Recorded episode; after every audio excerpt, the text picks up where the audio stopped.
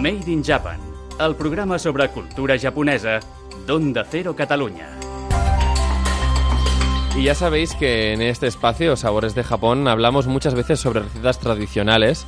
Eh, a veces son fusión, eh, pues esta la famosa cocina Nikkei o la fusión con la gastronomía nuestra, con la gastronomía mediterránea, pero pocas veces empezamos a hablar en, este, en esta sección sobre todos aquellos productos quizás que son más de consumo que vemos muchas veces cuando vamos a Japón en los konbini, que son esos pequeños supermercados de 24 horas, o en las vending machines que inundan cualquier ciudad japonesa e incluso también cualquier pueblo, que son a veces esos cafés fríos, esas galletas de sabores inusuales, esos refrescos, pues a veces de frutas que, vamos, no, no hubiésemos pensado nunca o nos hubiésemos imaginado jamás que hubiesen hecho, pues yo qué sé, pues de maracuyá o de piña o yo qué sé, de cualquier otra cosa.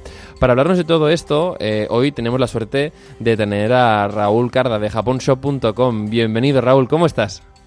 Hola, muy bien, encantado de estar aquí. Oye, eh, cuéntame, porque yo sé que vosotros tenéis un montón de este tipo de productos que, que, que bueno, que sean súper estrella para aquellos que cuando hemos vuelto de Japón o sabemos que en Japón se consume este tipo de cosas, aquí no las encuentras en ningún sitio. Obviamente no las encuentras en restaurantes y, mucho menos en uh, tiendas especializadas que están más preocupadas por el alga o nori ¿eh? o el wakame y el tipo de fideos y tal que por, yo qué sé, pues por unas galletas de Shinchan, pongamos el ejemplo, ¿no?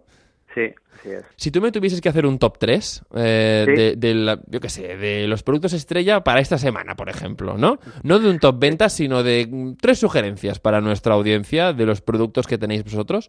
¿Cuáles, sugerencias cuáles, cuáles, ¿no? claro, sí, sí, cuáles, cuáles me recomendarías?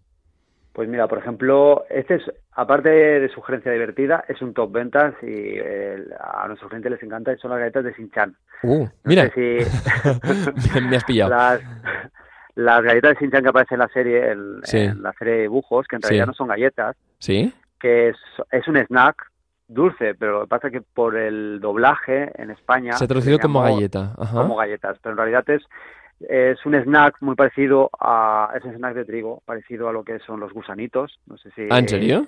Sí.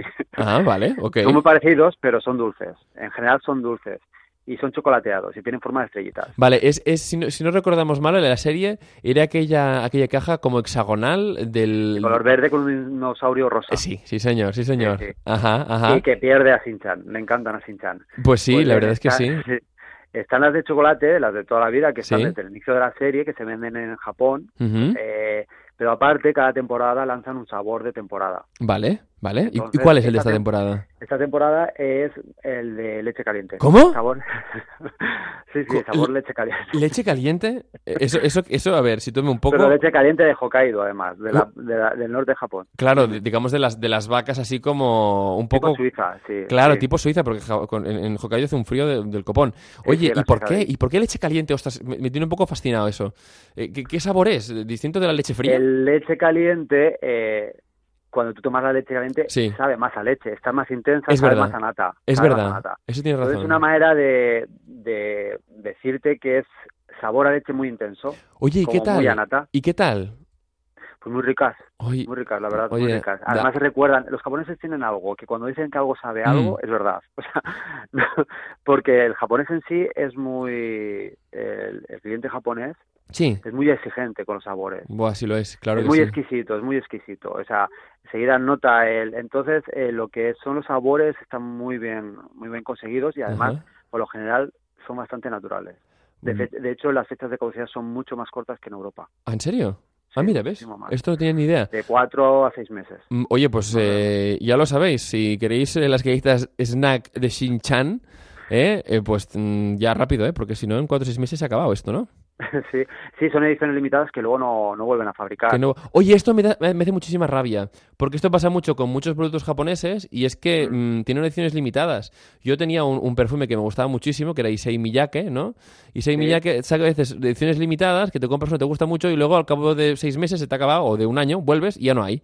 Y dices, no, es que edición limitada. Y digo, pues, pues muy bien, muchas gracias. Sí, sí, no, es que son ediciones limitadas de tres a seis meses y da igual el éxito que tenga, Ajá. da igual. Aunque Mm. sean superventas, desaparece el mercado. Jolín. ¿Cuál sería el siguiente? Dentro del top 3, ¿cuál diríamos que es el número Pues, 2? a ver, pues podríamos pasar a unos ramen. Uh, a ver. que es muy muy japonés también. Ajá. En este caso son los Nissin Cup Noodles. Ajá. No sé si... El Nissin, conocéis. el Nissin Cup son, son súper famosos, claro. Son súper Para famosos, situar a ¿no? nuestros, a nuestros oyentes, tú llegas eh, un día tarde a casa, tienes ganas de cocinar equivalentes a cero, eh, pero tienes eh, una, un, un, un, un bol eh, de plástico con dentro, eh, si, no- si lo digo mal me, me corriges, ¿eh? Con eh, fideos, eh, eh, ¿cómo se llama esto? Deshidratados, ¿verdad? Sí. Y, y también con, o lo que sea, o todo lo que, que acompaña, verdura, carne, alga, lo que sea también deshidratado. Lo metes en agüita calentita, esperas lo que te diga en el pote, le echas la salsa y eso está para morirse de bueno. Sí, está para morirse. Es que. También tiene un sabor muy, muy, muy, eh, muy, el- muy parecido a lo que es eh, la cocina tradicional japonesa. Sí, Entonces, en tres minutos tú puedes comerte lo que es un ramen con sabores tradicionales de Japón. sí. De hecho, allí lo consumen muchísimo a la Muchísimo. hora de comer. Sí, a la hora de comer los noodles, o sea, el ramen instantáneo lo consumen muchísimo Mm. en las oficinas, e incluso las amas de casa. Eh, un poquito de arroz blanco y el ramen instantáneo, porque es que está muy conseguido, el sabor es muy natural y también y los productos con los que se elabora también es de mucha calidad y muy natural. Y las raciones, y las raciones, que yo creo que las he visto en, en- en vuestra Son web, grandes, las vuestras son las de verdad. Porque cuando nos llegan aquí, la versión de aquí son una versión que no, que no da ni para un primer plato. O sea, son súper pequeñas, súper pequeñas. sí, son muy pequeñitas. Y en cambio en Japón es- tienes unos, unos boles, unos bols, no sé si lo digo bien, pero, pero muy son como los cocidos, para ellos son como los cocidos. Exacto, exacto. Es, es más, oye, pero el vuestro me has dicho que es de bacon y sirope de arce. Sí, es bacon y sirope de arce, sí. A ver, Es una edición limitada también, Mira. eh, en la que eh, Nissin ha recorrido un poco mm, el mundo, o sea, eh, cada año va recorriendo un poco recetas del mundo y la Ujú. funcionan con lo del ramen japonés. En este caso han elegido, pues, se- eh, según la marca, el sabor más, más popular en Estados Unidos, que es ah, eh, bacon con un poquito de sirope de arce. Eso sí, o sea, con la base de ramen japonés.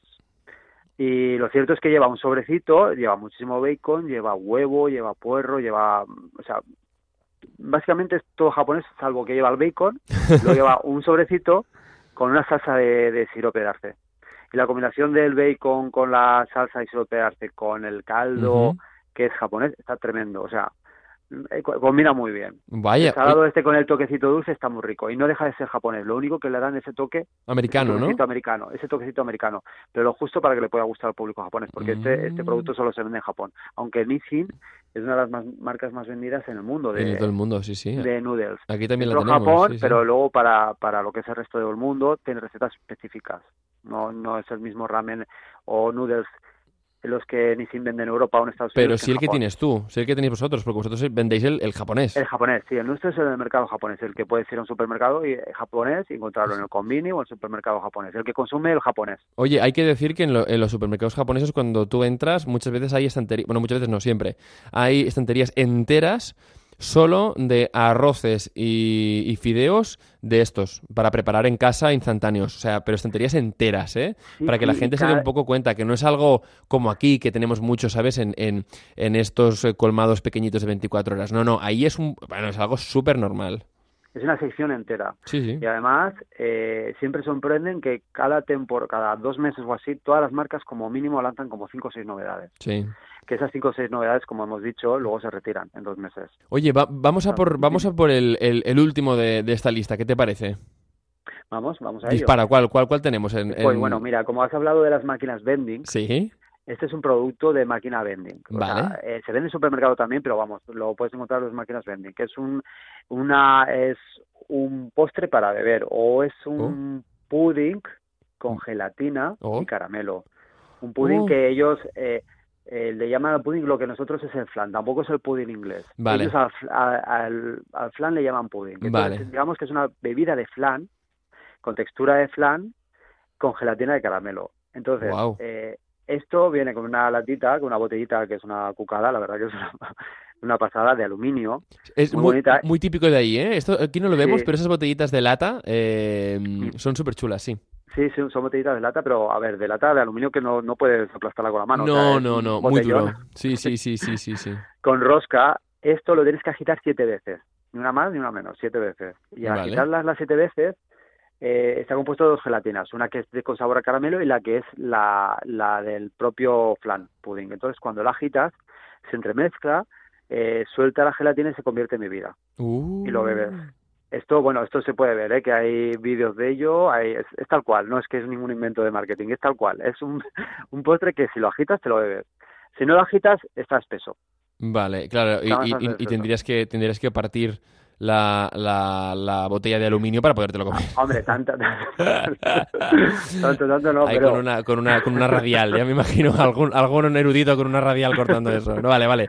Siete veces, Podría está ser. claro. Siete veces para agitarlo veces. y entonces nos lo podemos beber. Oye, pues me parece súper chulo. Además, fresquito, entiendo, ¿verdad o qué?